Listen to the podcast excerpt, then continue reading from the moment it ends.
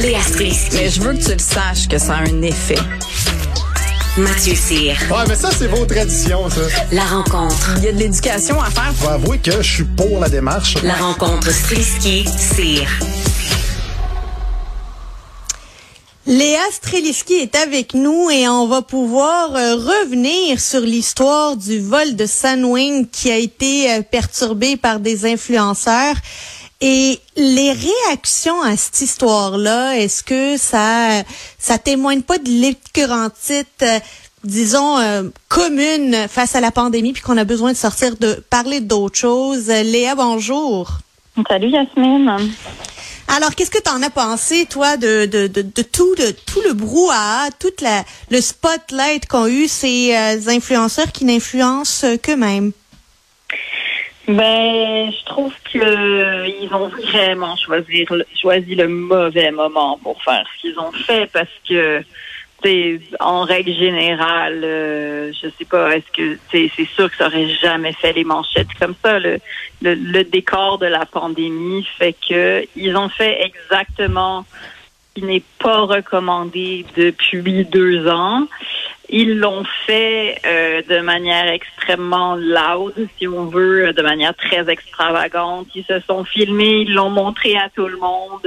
Ils ont été exactement l'exemple de ce qu'il faut pas faire pendant une pandémie, c'est-à-dire continuer de faire semblant qu'il n'y a pas de pandémie. Mais, mais Léa, j'ai l'impression qu'ils réalisaient pas ce qu'ils faisaient. Tu sais, aller dans dans le sud, ça c'est, il y a du monde, il y a bien du monde qui ont voyagé, puis ça c'est correct, mais à quel point on peut être déconnecté de la réalité à se filmer dans un dans un avion, pas de masque, en train de fumer, en train de boire, en train de danser, alors que on accumule les dizaines de milliers de euh, de, de, de, personnes qui sont atteintes par la COVID au Québec. Là, à quel point peut-on être déconnecté? Ben, je sais pas. Je, je pense que c'est un refus de voir la réalité, puis c'est un besoin de continuer à vivre dans une sorte de petite bulle Instagram ou de à, à, juste à se dire ben moi ça m'atteindra pas. Euh, je sais pas si ces gens-là sont complètement dans le déni ou se disent on est jeune alors euh, on s'en fout, ça nous concerne pas, c'est une maladie de vieille personne. Je sais pas c'est quoi qu'ils disent ou s'ils disent absolument rien et ils s'en foutent. Puis c'est quelque part c'est l'espèce de pulsion primitive de faut que je m'amuse, euh, faut que je boive, faut que je trouve du monde avec qui euh, me reproduire sans avoir des bébés. Mais c'est, je sais pas, je pense que c'est juste des espèces de pulsions, puis cette espèce de besoin de popularité là qui est tellement moussé par Instagram. C'est, c'est, des gens qui vivent presque uniquement pour ça, là, tu leur réalité première, c'est ça, c'est combien t'as de likes, puis pas tous, mais c'est une grosse partie de ce monde-là. Puis après, pour revenir à est-ce que c'est trop que le Québec au complet soit en train de bâcher sur ce monde-là? Oui, bien sûr que c'est trop. C'est complètement excessif que 7 millions de personnes soient en train de se moquer d'un petit groupe d'individus. Mais en même temps, de un, c'est vraiment le fun, on se le cachera pas.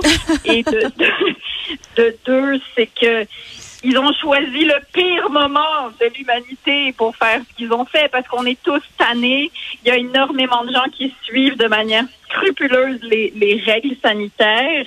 Et eux ont fait l'antithèse de ça. Puis en plus, ils continuent de s'enfoncer. On lit les plans qu'ils ont sur Internet pour essayer de trouver un avion. Je veux dire, c'est juste un échec de A à Z. Puis en plus, ils peuvent avoir des grosses répercussions parce qu'ils peuvent être bannis, être sur des listes où est-ce que tu n'as plus le droit de prendre l'avion. Tu peux avoir des amendes de milliers de dollars.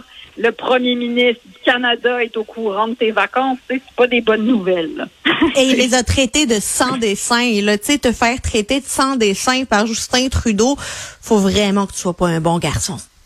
Ben oui, clairement. Quand M. Trudeau se fâche et qu'il utilise des mots comme ostrogoth, on sait que là, là, sa limite a été atteinte.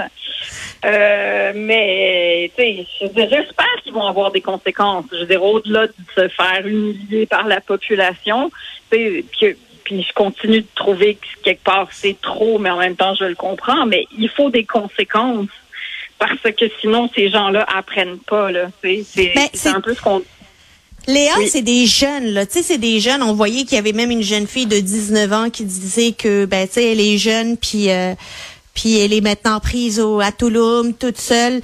Puis la, la, la première réflexion que je me faisais, c'est moi, à titre euh, de parent, moi, j'ai deux petites filles, puis je me dis, My God, comme parents, tu sais, on parle souvent des jeunes, mais leurs parents qui doivent être morts d'inquiétude de savoir que leurs enfants sont pris dans un autre pays potentiellement. Est-ce qu'ils ont le virus, est-ce qu'ils l'ont pas? Et pas moyen d'aller les chercher ou de les faire venir. Je me mets à la place de ces parents-là, puis je me dis, tout le Québec bâche sur mes enfants parce qu'ils ont manqué de jugement et, et je n'y peux rien. Quel sentiment de, quel sentiment là pour ces parents-là que je voudrais jamais être à leur place? Ah non, c'est un cauchemar total. là. Puis je sais pas si ces gens-là ont des parents qui vont dans le sens de il faut que mes enfants aient des conséquences. C'est est-ce que c'est une seule fois où tu as fait une très grosse erreur, puis tu sais des erreurs ça arrive à tout le monde. Celle-là est excessivement médiatisée malheureusement. Euh, ils ont un peu de chance parce que on les appelle les influenceurs. Donc, ils sont dans une sorte de groupe où, tu sais, à part celui qui est responsable du parti, on n'entend pas trop, trop leur nom individuel. Tu sais, je sais qu'il y a beaucoup de noms qui circulent, mais au moins, peut-être que c'est pas comme une, quand une seule personne est, est, est ciblée. Euh, pour leurs parents, je sais pas. On a, on a eu en tout cas de ce que j'ai vu, aucunement accès aux parents de ces gens-là, qui sont quand même, rappelons-les, des adultes. Euh, donc, c'est leur choix à eux. Mais c'est sûr que si c'était mes enfants, je serais vraiment fâchée. Oh mon Dieu, je serais fâchée, j'aurais honte, honnêtement. Euh, mais mais un, cœur de mère, un cœur un cœur d'un père, tu sais, savoir que son enfant est abandonné, pas abandonné, tu sais, c'est lui qui est parti, mais qui est livré à son propre sort dans un autre pays. C'est pas facile, tu sais, je me mets à la mère, à, à la place de la jeune fille qui est atteinte de la COVID, qui est à Toulouse, mais qui a 19 ans. Puis je voudrais pas être à sa place parce que parce que c'est ça, peut ça peut ça peut faire virer fou ça cette histoire-là. Ben oui. Non, non, c'est sûr, c'est sûr que moi, je veux dire, c'est de, c'est- c'est de l'angoisse totale. Mais sauf qu'il y a des colères bénéfiques. C'est là que tu mets ton chapeau de maman fâchée, peut-être à dépogner ton enfant des mauvaises décisions qu'il a prises, mais tu gardes ton chapeau de maman fâchée, tu sais. Comme là, je vais te sortir de ça, mais genre à aucun moment je serais en mode empathie. Là. je serais pas en mode ma pauvre chouette t'as pogné la COVID parce que t'as voyagé alors que le gouvernement avait dit de pas faire ça. Puis t'es parti avec une gang d'illuminés dans un avion nolisé en pensant que c'est un jet privé parce que ça c'est vraiment cute aussi. Hein. Ça c'est vraiment le monde. Ce monde-là, là, ça veut vivre dans cette espèce de luxe, mais ça n'a pas les moyens. Là. Fait que c'est L'apparence du luxe est plus importante que le luxe pour ce genre de personnes-là. Ils ont besoin de se prendre en photo puis montrer qu'ils sont confortables dans un avion sans nécessairement avoir le moyen de se payer cet avion-là. Ben, c'est parce que c'est là que la réalité te rattrape à un moment donné. Il y en a des gens qui sont excessivement riches sur la planète puis qui ont un espèce de rapport entre leur image qui montre et ce qu'ils vivent réellement. Ça match. Mais il y a des gens qui font semblant d'être riches. Là. Puis quand ils sont dans un avion nolisé, ils pensent qu'ils sont dans un jet privé, mais c'est pas du tout la même affaire. C'est pas ton avion. Là. Tu peux pas faire tout ce que tu veux. Il y a des règles qui s'appliquent quand même. En tout cas, fait que c'est là que la réalité euh, à un moment donné, euh, te rattrape, puis que tu te rends compte que la différence entre ce que tu es réellement et, la, et ce que tu montres, il y a un tel clash qu'à un moment donné, cette ballonne-là t'explose d'en face. Puis là, ben, bonne année, la ballonne t'a explosé d'en face. J'espère qu'ils sont réellement riches parce que les coûts de cette les coûts les réels coûts de ce de cette frasque là sont énormes. On parle non seulement de coûts réputationnels, mais on parle aussi quelle quelle entreprise va vouloir s'associer avec un influenceur pour mousser un produit ou un service pas grande entreprise, ils vont devoir passer par une traversée du désert, se refaire une réputation, faire oublier leur nom, faire oublier leurs frasques et leurs images en train de vapoter à boire euh, de la Grey Goose euh, directement euh, du goulot comme comme des illuminés, tu le disais bien. Ça, ça a un méchant coup, puis c'est un coup à long terme là. Ben, euh, tu sais, après, il faut voir parce que malheureusement, on vit dans une société où qui applique beaucoup le parlez-en bien, parlez-en mal. Là. Fait qu'il faut voir s'il y a des marques qui continuent à vouloir s'associer parce que ces gens-là représentent exactement l'espèce de vie de qu'il y a plein de gens qui veulent vivre.